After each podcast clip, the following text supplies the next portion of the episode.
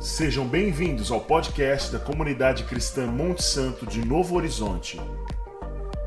Esperamos que você seja grandemente abençoado por essa palavra. Servir a dois senhores, dá certo? Eu quero compartilhar com você algo que, lendo Gênesis capítulo 4 sobre Abel e Caim, eu comecei a meditar sobre eh, o que a gente precisa fazer para é, realmente Deus ser glorificado na nossa vida? Deus ser exaltado na nossa vida. O que, o que, qual é a trajetória que a gente precisa escolher? Não é? Então, em Mateus capítulo 6, versículo 24, é a exposição sobre servir dois senhores. E esta é uma palavra de Jesus, né? Essa é uma palavra de Jesus.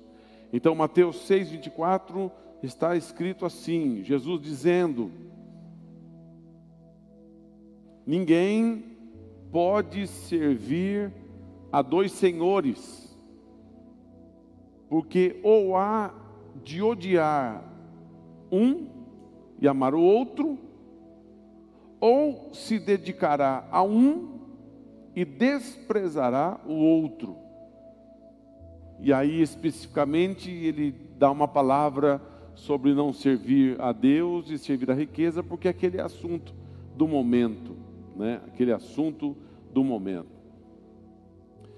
É, hoje, na, é, na, na, lei brasileira, um trabalhador ele não pode trabalhar para duas empresas se ele for é, no regime de CLT. Ele não pode. Ele pode prestar, como prestador de serviço, ele pode prestar serviço para N empresas. Para minha, para sua, para nossa, independe disso. Mas se ele está enquadrado dentro da, da CLT, né, que é o que rege a lei trabalhista, né, não, ele só pode trabalhar para um determinado, para uma determinada empresa. Né. Então, é, isso é bem claro na lei trabalhista, porque é, é, muito nítido que você não consegue servir a dois senhores. Né? Você não consegue é, trabalhar em dois ambientes e ser é, excelente. Excelente. No, no, que, no que tange a, esse, a essa situação. Né? Um prestador de serviço como muitos irmãos aqui prestam serviço, eles fazem um serviço só, mas para muitas pessoas, é diferente. Né?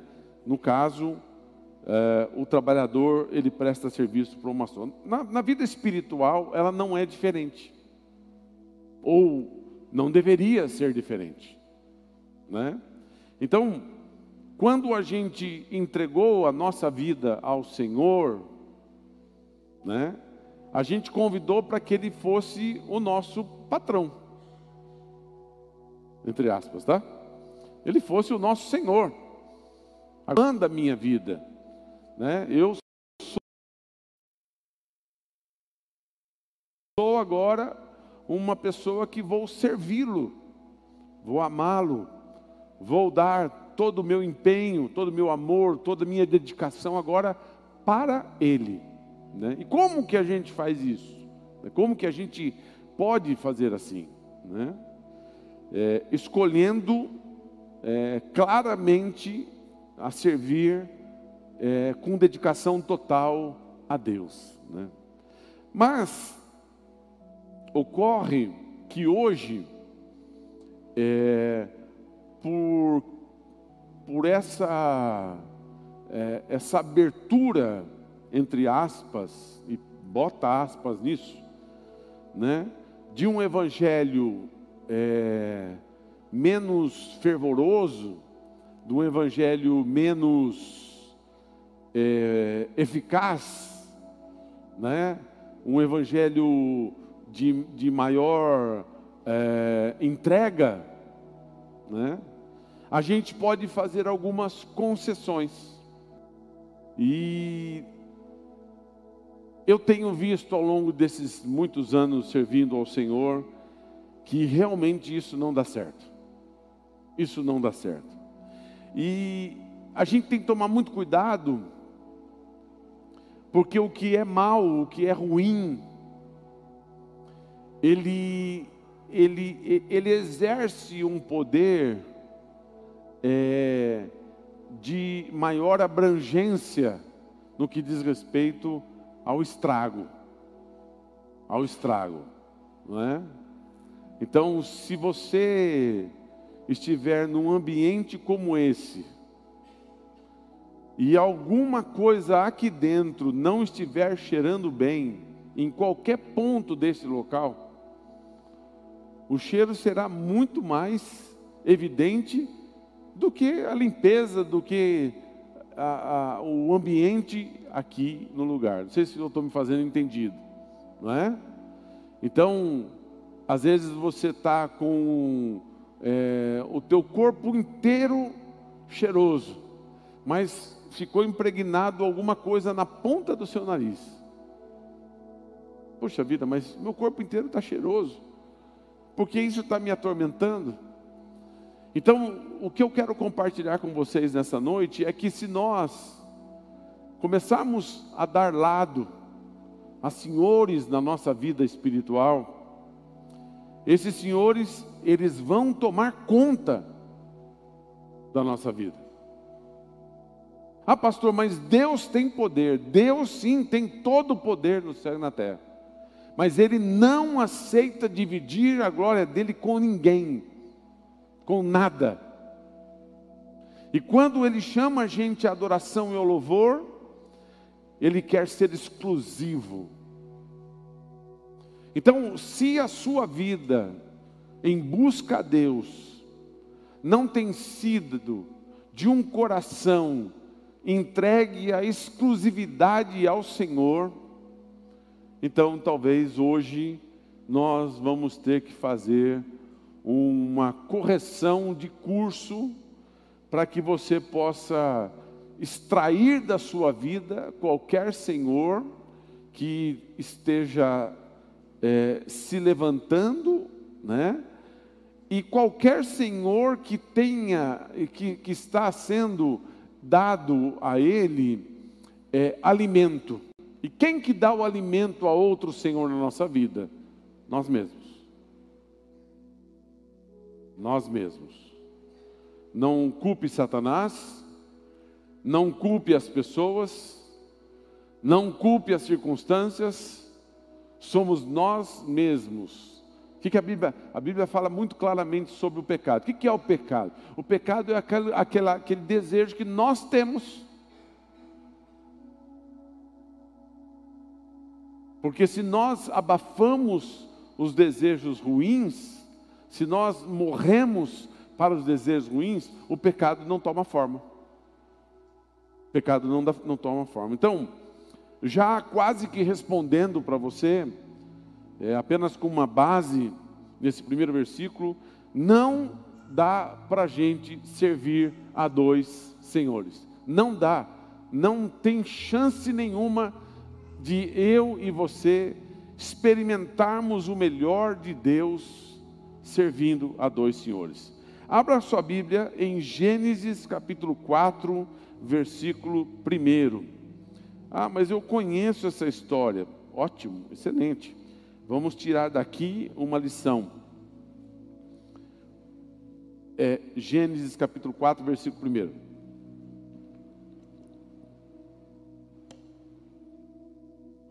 E conheceu Adão a Eva, no sentido de ter um relacionamento sexual, a ponto de Adão engravidar a Eva e ela concebeu e teve a Caim, primeiro filho, e disse: Alcancei do Senhor um varão.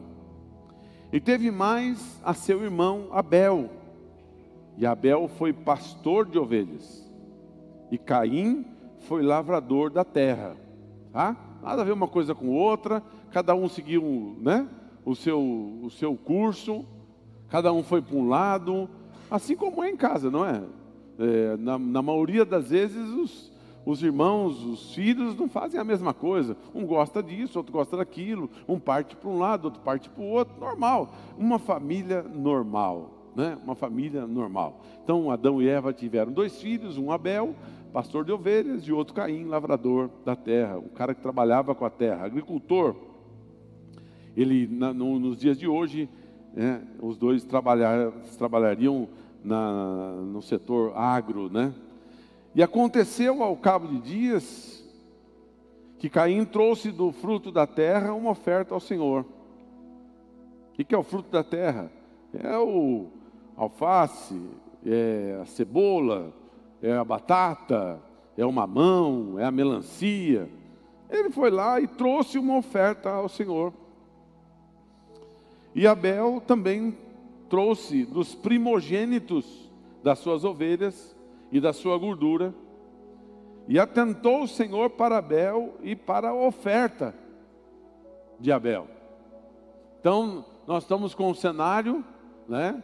Os dois vieram no culto de domingo, chegou na hora da, da oferta, né? Caim veio aqui e deixou alguns alimentos, tudo que ele colheu, né? E Abel veio aqui e deu né, uma das ovelhas. Né? Então, o que acontece nesse momento? Né?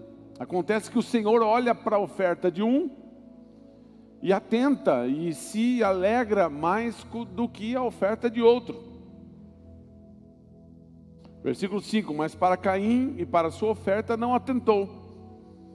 Não é? É a mesma coisa que se nós, você veio aqui, trouxe todas as coisas, a gente leva tudo que os outros trouxeram e a gente vai deixar a sua aqui ela vai estragar aqui, amanhã a gente joga no lixo, porque a gente não, não se interessou por esse tipo de oferta. Mas nós estamos falando é, de Deus, Deus faz assim. Né? Quem, quem faz, quem consegue é, é, discernir é, o valor da oferta é Deus. Né? A gente não consegue discernir o valor da oferta. Eu consigo discernir se você deu 10 ou se deu 20, só. Deus discerne se você deu o seu melhor ou se você deu qualquer coisa. Então, estamos com uma situação onde é, temos aqui dois extremos. Né? Um Deus atenta, outro Deus não se interessa. Irou-se Caim fortemente. E ele ficou, e, e descaiu-lhe o seu semblante. Ficou irado, muito bravo. E o Senhor disse a Caim: Por que tiraste? E por que descaiu o teu semblante? Porque você ficou aí todo né, bobão? Se bem fizeres, não haverá aceitação para ti? Ou seja, se você escolher fazer o melhor, não terá aceitação para aquilo que você faz? E se não fizeres bem, o pecado jaz à porta, e para ti será o seu desejo, e sobre ele dominarás. Aqui eu crio uma base para dizer a você que quando nós abrimos é, lado para senhores que não seja Deus na nossa vida espiritual, estes senhores acabam nos dominando, e a Bíblia me dá esta base. Ele diz assim: se a gente não fizer o que é correto, o pecado que está nos conduzindo a fazer o errado, ele vai estar à nossa porta. E para nós, para mim e para você, será o nosso desejo, e sobre este mal nós seremos dominados. Então, partindo desse dessa ideia, né, de que eu e você temos Abel e Caim dentro de nós. Né? Nós temos o Abel que toma uma atitude e nós temos o Caim que toma outra atitude. Né? Não, não, não, não dá para juntar duas coisas é, em um recipiente só quando elas são é, para usos diferentes, né? Você é, não mistura no seu suco de maracujá um adubo para tomate. Você não faz isso, não é? Mas você pega o adubo para tomate, mistura na água e joga na sua, na sua plantação para que o seu tomate fique mais robusto, mais bonito, mais saudável. Então, é, eu e você precisamos nesta noite é, nos conectar, nos conectar àquilo que Jesus Cristo veio fazer na nossa vida. E, e é muito perigoso, é muito perigoso, porque quando a gente se converte, a gente fecha a porta radicalmente para as coisas desse mundo. Né? A gente aceita Jesus, a gente aprende que beber não é bom, que fumar não é bom, que se drogar não é bom, que se prostituir não é bom, que roubar não é bom, que mentir não é bom. Nada dessas coisas é bom. A gente radicalmente, a gente freia, a gente fecha a porta para aquilo tudo. Né? É, quando, é como quando a gente vai na nutricionista, né? ou no nutricionista. Ele manda a gente parar de comer toda a porcariada que a gente está comendo, e a gente perde 2 quilos e a gente acha que é a maior maravilha, mas na verdade é porque a gente estava comendo tão mal que quando a gente parou, o corpo já falou, ufa, até que enfim.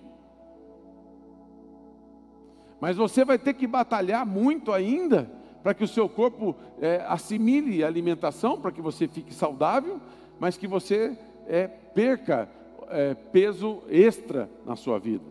Né? Então a vida espiritual, ela é, é, ela é iniciada com uma avalanche, né? A gente dá uma injeção de antibiótico cavalar. Você aplica várias injeções de antibiótico ao longo das primeiras semanas, dos primeiros meses e dos primeiros anos. E a gente se converte. A gente passa a não gostar mais das coisas que a gente gostava, a gente passa a não falar mais das coisas que a gente falava, a gente passa a não tocar em coisas que a gente tocava, não é? Mas num determinado momento da nossa vida, e, e aí cada um precisa analisar qual foi esse tempo, porque às vezes foi um tempo que você sofreu é, uma situação com os seus pais. Talvez foi um tempo que você sofreu uma situação no seu trabalho.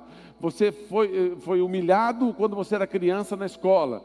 E aí isso desencadeou um, uma, uma, um afrouxamento da sua vida espiritual. Lembra que em Apocalipse, quando o Senhor trata sobre as igrejas, qual é a primeira coisa que o Senhor fala sobre as igrejas?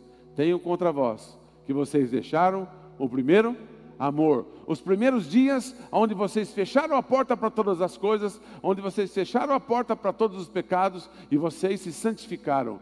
Eu preciso que vocês voltem aquele dia, está dizendo o Senhor naquele texto. Abel e Caim, eles eram filhos do mesmo pai, da mesma mãe. Talvez tiveram a mesma criação, comeram as mesmas comidas, beberam as mesmas bebidas, dormiam debaixo do mesmo teto. Talvez foram ensinados a ser bons servos de Deus da mesma maneira. E eles escolhem caminhos para trabalhar distintos. E isso não faz diferença nenhuma nessa história. O que faz diferença é que num determinado momento da vida desses dois, um resolve a continuar a dar o melhor da sua uh, criação. É? Então o criador de ovelhas, ele vai lá e dá o seu melhor, ele pega a melhor ovelha, a ovelha mais gorda, a ovelha mais bonita, a ovelha mais sele, é, selecionada, e vai lá e ó Senhor, Tó, Senhor, tudo aqui é teu, Senhor. E em contrapartida, num determinado momento, o outro, o produtor de fruto da terra, ele separa qualquer coisa lá e, ah, eu não vou dar essas, né, essas frutonas aqui não, que está muito bonita, vou dar essa daqui que está manchando, é, vou dar qualquer coisa. E aí, queridos, quando isso chega diante de Deus, e aqui eu quero até abrir um parênteses, Talvez Adão e Eva não notaram que havia diferença na oferta de Abel e Caim. Para pai e mãe, eles se pensaram: que filhos maravilhosos eu tenho. Eles estão lá ofertando ao Senhor. Olha que lindos os meus filhos. Talvez para eles tudo estava normal. Talvez para as pessoas que estavam, os amigos, né? E talvez até os pastores deles diziam: mas que homens maravilhosos. Só que o padrão do nosso Deus, do nosso Senhor, ele é diferente, né? Quando Deus ele olha o que você faz, o que eu faço, quando Deus é, mede o que eu ofereço e o que você oferece, é totalmente diferente. Totalmente diferente. Não tem nada a ver, nada a ver com a nossa decisão. Né? Então, o Senhor olha o profundo, a motivação correta. Qual foi a motivação que Abel usou para dar ao Senhor? Qual foi a motivação que Caim usou para dar ao Senhor? E aí o Senhor faz uma divisão.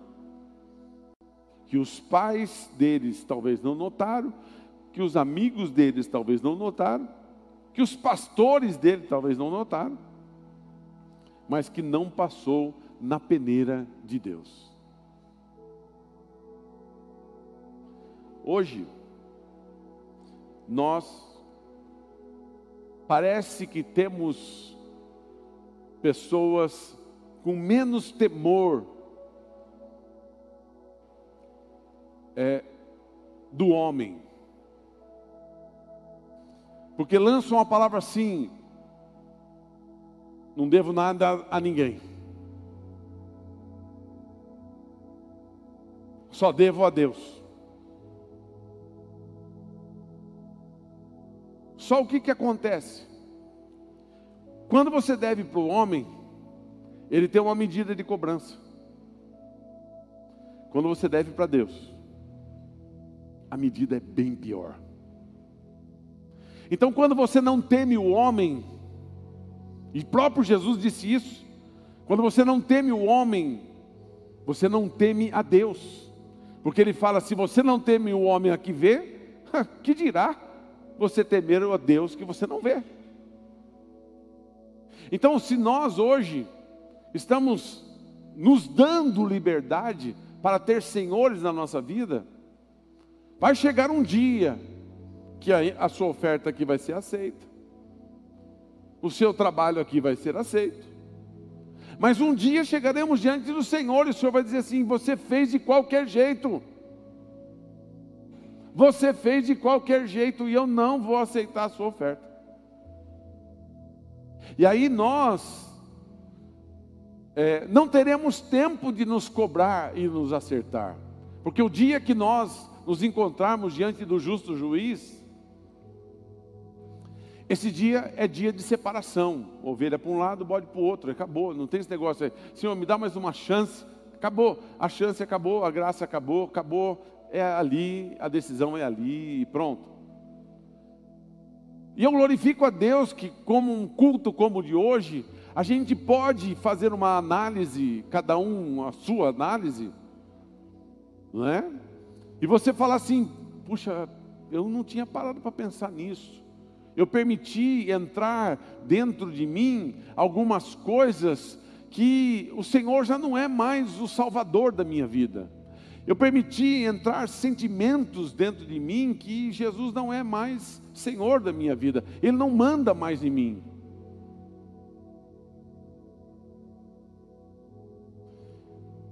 Eu permiti é, não me importar mais com as pessoas, não importa o que você está pensando de mim. Não é? Então eu acabei abrindo mão. E quando eu abro mão, eu faço como Caim. Quando Caim ele dá a sua oferta, e diz a Bíblia que o Senhor não atentou, ninguém atentou ou não atentou, foi o Senhor que não atentou. Ele muda de semblante, né? O semblante dele passa a mostrar o que realmente está lá dentro. E aqui eu quero dar um recado. O que eu, depois de anos tratando com pessoas, pude ver ao longo desse tempo, é que uma pessoa, quando deixa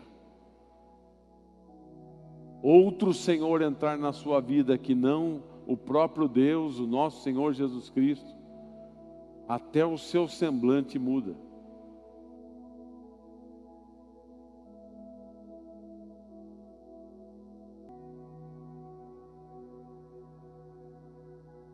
Sim. Aí, Joãozinho. Aí, beleza. Enquanto ela vai trocando aqui.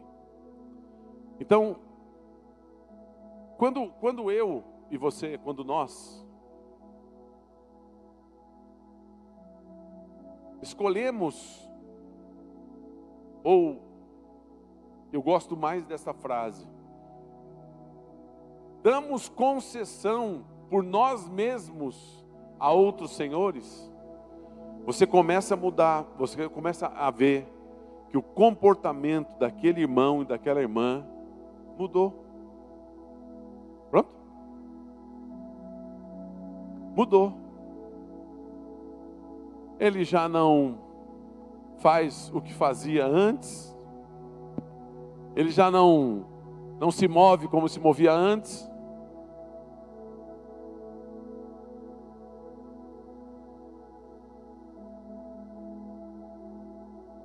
Ele não serve na igreja como servia antes. Ele não te cumprimenta como cumprimentava antes. Deixa eu guardar isso antes que eu mande isso aqui na cabeça de alguém. Brincadeira. E aí você começa a notar e a se preocupar: ué, o que, que tal pessoa tem? Né? entrou ali um pouquinho de coisa mal cheirosa. Eu não sei você, mas eu, eu para cheiro ruim, eu tenho um nariz que misericórdia. Nós passamos uma, uma, uma semana dormindo no, no sítio por conta da, da ausência do nosso caseiro. E nós chegamos um, domingo, né? Domingo depois do culto. Chegamos no nosso apartamento e na hora que abriu a porta do elevador, falei para a Neca, nossa, que cheiro de morte. Deve ter morrido um trem dentro do apartamento. Bom, tinha mesmo. A gente entrou e um cheiro horroroso, naquilo lá até até, até cego enxergava aquele cheiro, né? Ela abriu a geladeira, acabou a energia, e quando a energia voltou, a, a geladeira pifou. Então aquele negócio, aquela carne, tudo aquelas coisas ficou apodrecendo lá dentro da geladeira. Você imagina, né? Eu tinha acabado de pegar um, uma comida japonesa para comer. Você imagina? Aquilo lá, eu, eu comi embrulhando o estômago. Acordei no dia seguinte, parecendo que eu tinha comido o gato morto que estava lá em casa, né? Sabe, queridos, as coisas, eu fiquei pensando no vizinho da frente, né? Quando ele saía na porta, né? Nossa, mas os vizinhos aí estão feios. é? Nós precisamos pedir ao Senhor nessa noite que o nosso discernimento espiritual nos ajude a entender o que está aqui dentro que não deve estar. Você precisa pedir ao Senhor nessa noite, dizer: Pai, o que tem aqui dentro que está me deixando diferente, deixando distante, me deixando frio? Você vinha em todos os cultos, passa a não vir mais. Antes você sentava na frente, agora você senta atrás. Até rimou, né? E isso aí é, a gente detecta rapidinho. O crente, quando está com problema, pode ter certeza. Ele vinha aqui e sentava toda vez na frente. Eu, começou a sentar atrás, eu acendo uma luz para mim. Não estou dizendo que os irmãos que sentam atrás aí têm algum problema. Não, é que você chegou atrasado, sentou atrás, não teve para você sentar na frente. Só isso. Mas eu fico atento para algumas atitudes das pessoas. E o que aconteceu? Primeira coisa que Caim, ele ficou irado, mudou o semblante dele, e o Senhor fala: Mas por que você está bravo? Se você fizesse o certo, eu não teria aceito o que você fez. Então, o que nós precisamos fazer? O que o Senhor está dizendo para Caim? É você que fez o que é errado. É você que deixou entrar coisas aí na sua vida e no seu coração que cresceram. Que cresceram. E às vezes, queridos, a gente não toma cuidado com aquilo, e aquilo vai tomando conta da nossa vida, e aquilo vai tomando conta da nossa história, e aquilo vai tomando conta da nossa conversão, e a nossa conversão passa a ser sufocada pela tiririca do pecado, pela tiririca das dúvidas, pela tiririca porque o irmão fez isso comigo, porque a vida é isso, porque minha família é aquilo, porque eu sou assim, eu sou assado, e aí gera uma desculpa que você deixou de ser um cristão que ama o Senhor 100%, porque é isso, por causa daquilo, aquilo outro, aquilo outro. E isso vai acabar gerando problemas na sua vida e problemas sérios. Sérios problemas. Tão sérios como foi o problema de, Davi, de Caim, que não obstante não ser aceita a sua oferta ao Senhor, quem pôs esse negócio tão perto assim? Foi eu. Que não obstante a não ser a oferta ao Senhor, ele vai lá e mata o seu irmão. E uma outra coisa que vejo também é que muitas pessoas, quando elas deixam entrar outros senhores na sua vida, eles ficam amargos e querem matar outros irmãos querem estragar a vida de outros irmãos, querem jogar a culpa no, na, na, nas outras pessoas e eles não enxergam os seus erros e as suas falhas. Nós precisamos nos tratar. Nós precisamos mudar a nossa vida com Deus. Então, se a vida cristã ela precisa caminhar para a nossa salvação em Cristo Jesus e viver a eternidade,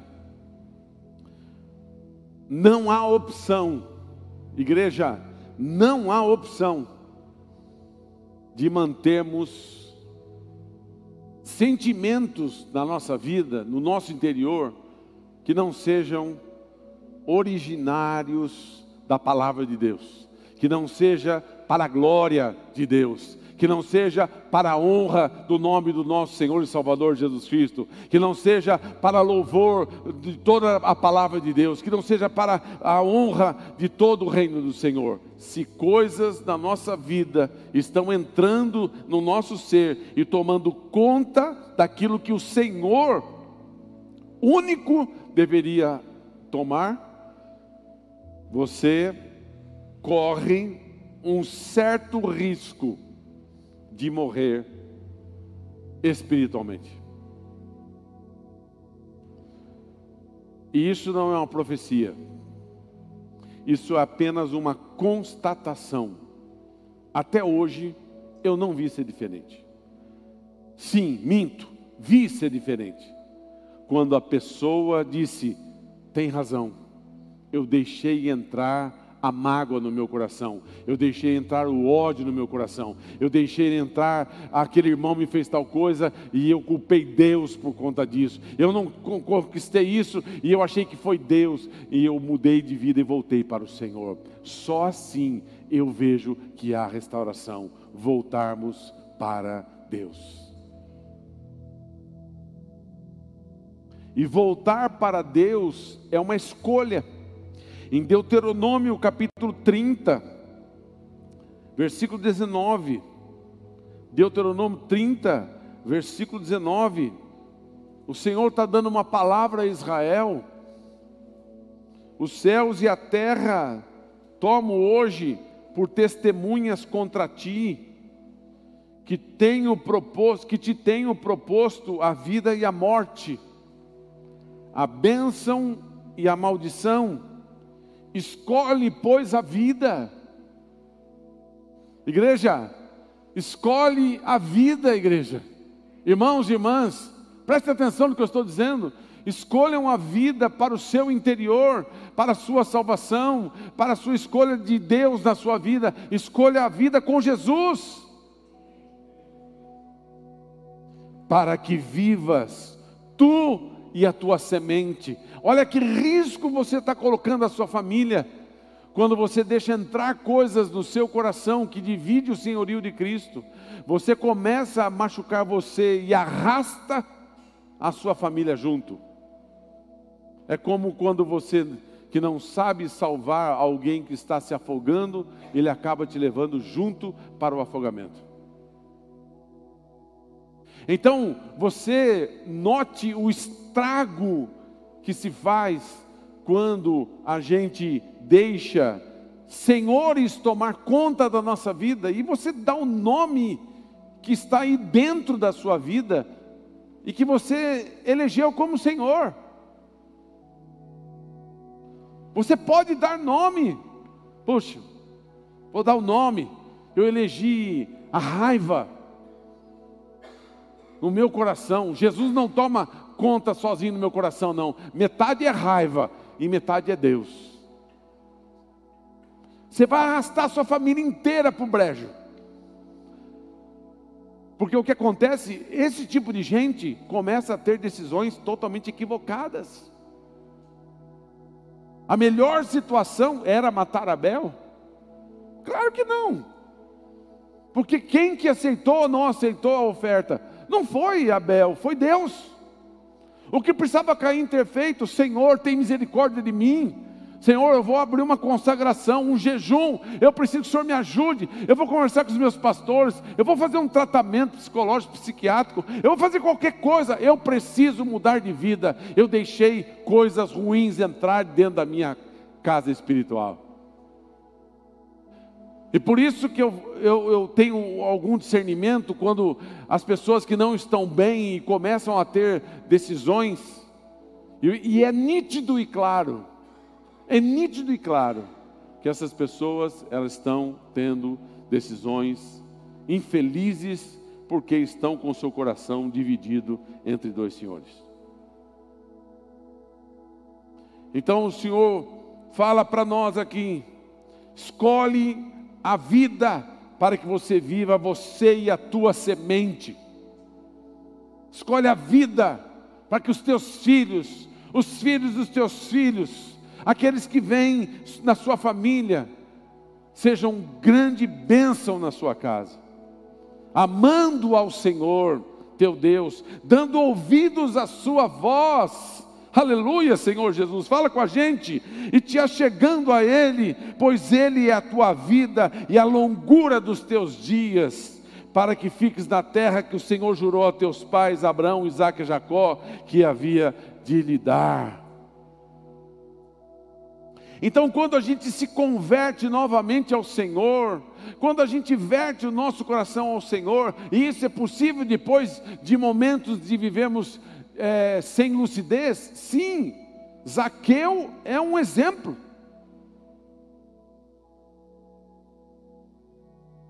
Zaqueu queria ter um encontro com Deus, mas ele estava tão atolado nas coisas ruins, que ele não conseguia enxergar Deus. E quando ficou sabendo que Jesus iria passar, ele faz um esforço. E a gente, para mudar de vida, a gente precisa se esforçar. A gente precisa se esforçar, porque para entrar na lama, você não mediu esforços. Para sair, você vai ter que abrir um buraco na lama. Esse é o problema. Não é? Você entrou na areia movediça e você não percebeu, e ela foi afundando. Agora, para sair, você vai ter que ganhar da força dela. Então, o que nós precisamos, nós precisamos tomar uma atitude e reconhecer que viver a vida entre dois senhores não dá certo. E não adianta, queridos, em Mateus 26, 41, a Bíblia diz claramente que essa briga ela é, ela é ineficaz, é ineficiente. Fala lá o Senhor, vigiai e orai para que não entreis em tentação.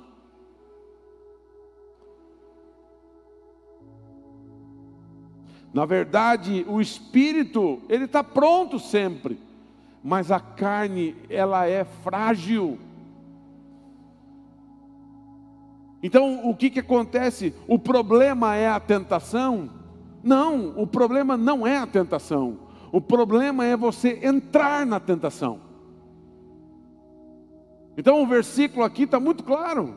Nós precisamos vigiar, nós precisamos orar, para a gente não cair na tentação. Porque depois que você cai na lama, irmão, vira um negócio horroroso. E que para que você saia dessa lama, você vai ter que se expor, você vai ter que pedir perdão, você vai ter que, que, que clamar por misericórdia para que as pessoas te aceitem novamente. E por mais que seja difícil fazer isso, o Senhor está chamando a cada um de nós, para a gente de fato e de verdade mudar, voltar para o Senhor, nos converter novamente se for necessário, e tirar as coisas que nós construímos junto com o trono de Deus. Ao lado do trono de Deus, eu construí aqui uma, uma, uma, uma biqueira, né? Para vender uns, uns fumos aí. Eu construí também aqui, né? Um botequinho aqui para nós tomar uns goró, né? Aqui também, ó, eu, eu, construí um negocinho meio escuro aqui, que é uma raiva, né? Porque eu tenho um ódio danado, né? Então eu construí um monte de coisinha aqui. E o que acontece quando você começa a construir ah, as coisas onde Deus é Senhor, o Senhor vai perdendo espaço. Isso é meio claro, não é? Não é não? Você, você tem um quartinho de despejo na sua casa? É uma desgraça, não é? Tudo que você não quer usar mais, você coloca lá. Aí daqui a pouco você vê que o bicho está mais cheio do que as próprias coisas da sua casa. Aí você vai procurar as coisas, você não acha, né? Então, o que, que talvez a gente tem que fazer? Eu não, não, pratico muito, mas eu tenho uma coisa assim, ó. Se você, exceto roupa de frio, exceto roupa de frio, se você não usa há três meses, manda embora, não te serve. Exceto roupa de frio. Certo? Ah, estou usando três meses. Manda embora.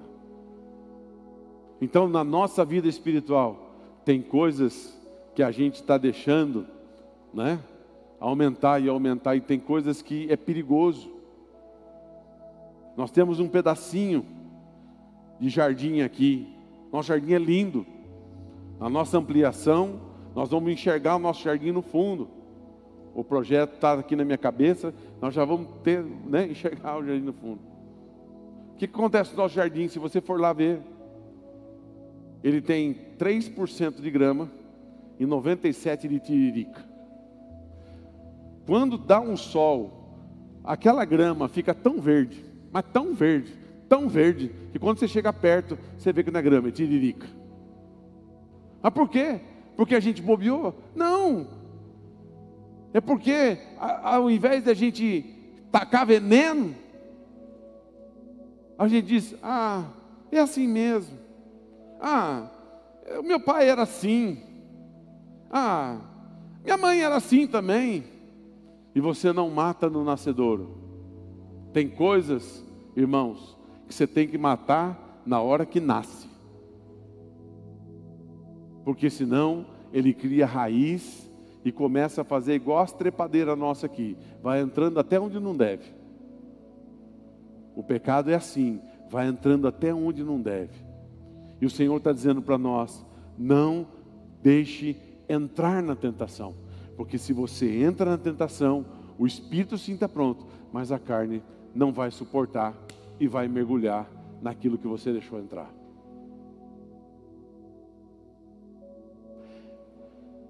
Para a gente caminhar para o fim, qual é o remédio para a gente poder manter a nossa vida com apenas um Senhor? Claro que esse remédio não, ele não é eficaz se você usar somente isso, é, um, é uma seleção de coisas, mas hoje eu acredito que se nós fizermos isso aqui, a gente vai estar bem. Gálatas capítulo 5, versículo 16. Gálatas, capítulo 5, versículo 16. Bom, o que, que eu preciso fazer então?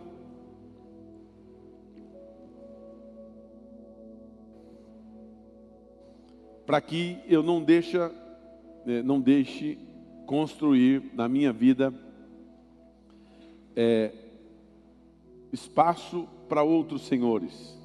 O que, que eu tenho que fazer? Né? O que, que eu tenho que fazer? Digo, porém, andai em espírito, e não cumprireis a concupiscência da carne. O que é essa palavra horrorosa aí? Os prazeres, os desejos da carne. Deixa eu mudar aqui para NVT que talvez vai melhorar um pouquinho. Por isso, eu digo: deixe que o Espírito guie a sua vida. Assim, não satisfarão os anseios da sua natureza humana. Então, como combatemos a nossa natureza humana? Como que eu combato a minha natureza humana? Não é? É a única maneira de eu tirar algo que cheira mal é vir com uma porção dobrada de algo que cheira bom. Aí muda. O que eu preciso fazer dentro de mim para que apenas Jesus seja Senhor dos meus sentimentos, dos meus pensamentos, das minhas atitudes, da minha, da minha vida como um todo? Eu preciso deixar, não é o que a Bíblia fala? Deixem que o Espírito guie a sua vida. Ah, pastor, mas e se eu não deixar? Bom, eu acho que está claro. Se você não deixar, ele não pode te guiar. Ah, mas Deus, bom, se Deus fizesse tudo como a gente acha que deveria ser, a gente não teria culto, porque todo mundo estaria convertido. Você concorda? Ó, você nasceu, você tem que seguir Deus, porque eu quero assim e acabou. Eu sou Deus e eu não vou dar espaço para você. Pronto, acabou. Não tem pecado, não tem erro, não tem nada. Você vai ser assim. Se fosse assim, irmãos, ó, Seria joia. Isso vai acontecer um dia, na eternidade. Agora aqui não é assim. Ele deu para nós aquilo que nós chamamos de livre-arbítrio, que é mais conhecido como livre escolha. Eu posso escolher. Não, Senhor, só o Senhor vai ser dono da minha vida, dono da minha história, meu coração vai ser teu, as minhas atitudes, ó Pai, se eu errar, eu vou voltar para o Senhor chorar, Pai, eu não quero ser assim, eu quero ser diferente. Eu, eu não vou deixar né, a minha natureza humana tomar conta. Por quê? Porque nós, como humanos, nós somos maus. Somos gerados em pecado. Não é? Uma pessoa, quando ela, o, o espírito sai dela e, e ela participa da primeira morte, é questão de horas. Ela começa a exalar um cheiro que ninguém aguenta. Porque a nossa natureza, ela é podre.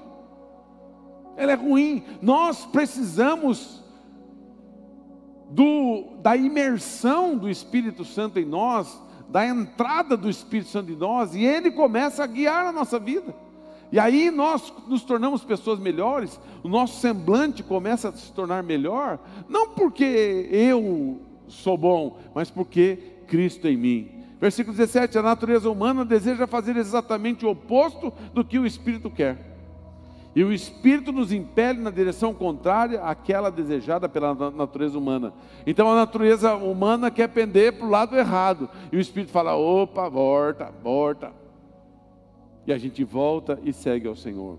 Mas quando nós estamos dominados por senhores, e a parte de Deus ficou menor, esses senhores falam mais alto do que Deus apesar de Deus ser o Senhor dos senhores e Rei dos reis, mas você escolheu colocar casas dentro da sua vida aonde Deus não é Senhor. E aí, Deus não tem opção.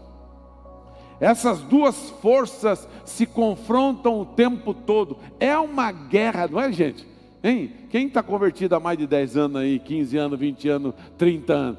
É uma guerra o tempo todo. A gente quer fazer errado, o Espírito Santo fala, não pode.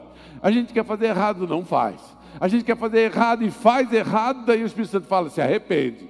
E essa guerra a vida inteira. E graças a Deus que é assim, porque nós chegamos aqui firmes e fortes, buscando ao Senhor, e a gente quer realmente ser limpo por inteiro. Amém, igreja? De modo que vocês não têm liberdade para pôr em prática o que intentam fazer. Olha, eu espero que você entenda o que eu estou falando a maldade, os, os outros senhores na vida do homem, faz com que haja paralisia do poder de Deus. Não porque o poder de Deus não é eficaz, não, não, não, não. O poder de Deus ele é totalmente eficaz quando ele é totalmente senhor da sua vida, mas quando ele é dividido, essas coisas más vão correndo, as coisas boas rapidamente na sua vida e você começa a, a delirar, né? Você começa a falar bobagens, você começa a ter escolhas ruins. Olha, é, é, é o começo do fim. Então, se nós, versículo 18: quando, porém, são guiados pelo Espírito, vocês não vivem debaixo da lei. Ou seja, para que nós possamos ter total e pleno entendimento no que estamos falando aqui nesta noite.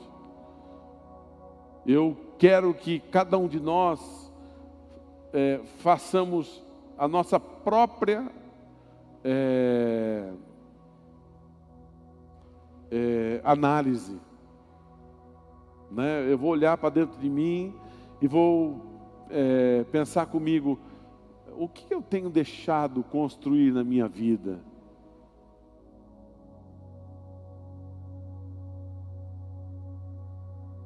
E eu não tinha percebido que isso está fazendo mal para mim.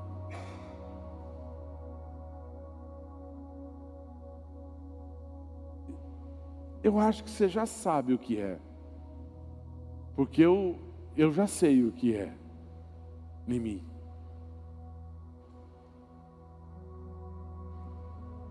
E eu acho que você já sabe também o que é em você. E o que fazer então, pastor? Quero chamar a equipe de louvor para estar aqui comigo.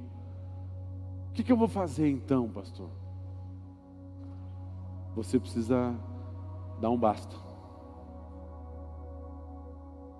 Você vai estancar ou impedir a entrada desses senhores que querem entrar, continuar entrando e você tem que mandar embora os que estão instalados. A gente vê às vezes na televisão que um grupo de pessoas exigindo é, determinadas coisas, moradia, terra, eles vão lá e ocupam o lugar, não é? Já viu isso já, né? Então, lá em São Paulo, por exemplo, tem edifícios, tem, tem prédios que são ocupados por pessoas que não têm casa. E aí o dono fala: Não, não pode entrar lá, é meu. O que essas pessoas estão fazendo lá? Aí vai a polícia lá. Vai lá a polícia, faz um monte de coisa, arranca todo mundo lá. Ou naquela terra, enfim, naquele ambiente. A gente também precisa fazer isso. A gente precisa arrancar tudo. Pai, eu deixei isso entrar, deixei aquilo entrar, deixei se instalar isso, deixei edificar. Hoje eu tenho um prédio de 15 andar, só de ódio. Oh, Senhor, eu tenho quase um é, 100 alqueires de raiva dentro do meu coração. Porque eu, eu tinha comprado só 100 metros, daí foi feito um alqueire, dois alqueires, e a raiva foi crescendo tão grande, tão rápido, que virou 100 alqueires de raiva dentro da minha vida. Então você precisa arrancar, e tem que ser radical. Ah, vou deixar para amanhã, vou pensar. Vou pensar, né? É, é uma opção, porque todos podem ter a opção. É a pior opção, mas é uma opção. Então, para que você dê o pontapé, né? Para que você dê o pontapé, o Senhor só precisa escutar de você, como escutou do, do, do, do homem que pediu para ajudar o seu, o seu servo. Senhor, se disseres apenas uma palavra, o meu servo vai ficar são. Pronto, abriu a concessão para Deus fazer. Ele não viu nada, não houve nenhum vento, nenhum terremoto. E o Senhor só falou para ele: pode ir embora então, porque o teu servo está curado, porque você teve fé. Ele foi embora. Viu o servo? Não viu. Tinha certeza da cura? Não tinha. Mas quando chegou lá, o que aconteceu? O servo dele estava curado, porque Deus abriu, a, iniciou a partir da posição que ele teve. Se nós nos posicionarmos nessa noite, tenho certeza que Deus vai entrar e vai começar já nessa noite a mudar certas coisas. Amém? Vamos ficar de pé em nome do Senhor Jesus. Você pode acessar o YouTube para pegar essa ministração amanhã, né, Renan? Você pode pegar o Spotify, acho que tem também, né? Você pode ouvir lá é, a ministração para você ruminar melhor, né? E deixa Deus fazer a obra na sua vida. Aqui não tem ninguém que está sabendo da sua situação interna, a não ser que você falou para alguém. Fora isso, o que nós precisamos é entender que o Espírito Santo está aqui com a gente. E Ele separou essa noite para falar com você porque te ama. E não quer ficar vendo você nesse estado que você chegou.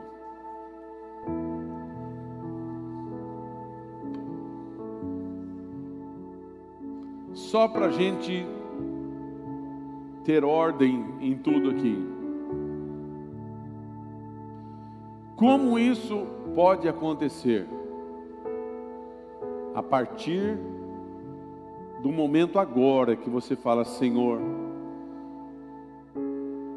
pastor tem razão. Eu deixei entrar na minha vida um monte de cacareco, que isso está fazendo muito mal para mim. E eu vou escolher hoje que eu não quero mais ser assim. E eu vou fazer um pacto, um voto com o Senhor, que eu vou procurar ajuda, que eu vou procurar conselho, às vezes vou procurar até ajuda médica, vai mesmo. Não é, não é, não é nada ruim isso, é bom, vai. Vou procurar um, psicólogo, vou procurar um psiquiatra, vou procurar alguém, porque talvez eu eu preciso dessa ajuda. Vou procurar um pastor. Vou procurar os nossos pastores e pastores. Vou falar com o meu líder de célula. Faz isso mesmo. Mas começa hoje a dizer: Pai, eu quero. E aí o Senhor vai falar: se você quer, então seja feito como você quer. Amém? Esse é um tempo que você vai abrir o teu coração para Deus. A palavra, ela é eficaz, poderosa para discernir um monte de coisa. inclusive o estado que você entrou aqui hoje. Não foi o pastor que falou uma palavra, nossa, acertou na mosca. Não, foi o Espírito Santo que falou com você, porque você entrou aqui com uma necessidade e o Espírito está te chamando, que Ele te quer 100%. Jesus te quer 100%. Jesus te quer 100%, Ele não quer 90%, Ele não abre mão de 5%, nem de 2%, nem de 1%. O Senhor quer 100% do senhorio dele na sua vida. Só que essa é uma escolha sua. Então você aí no seu lugar, você vai orar enquanto a equipe de louvor canta essa canção. Você vai fazer a sua conversa com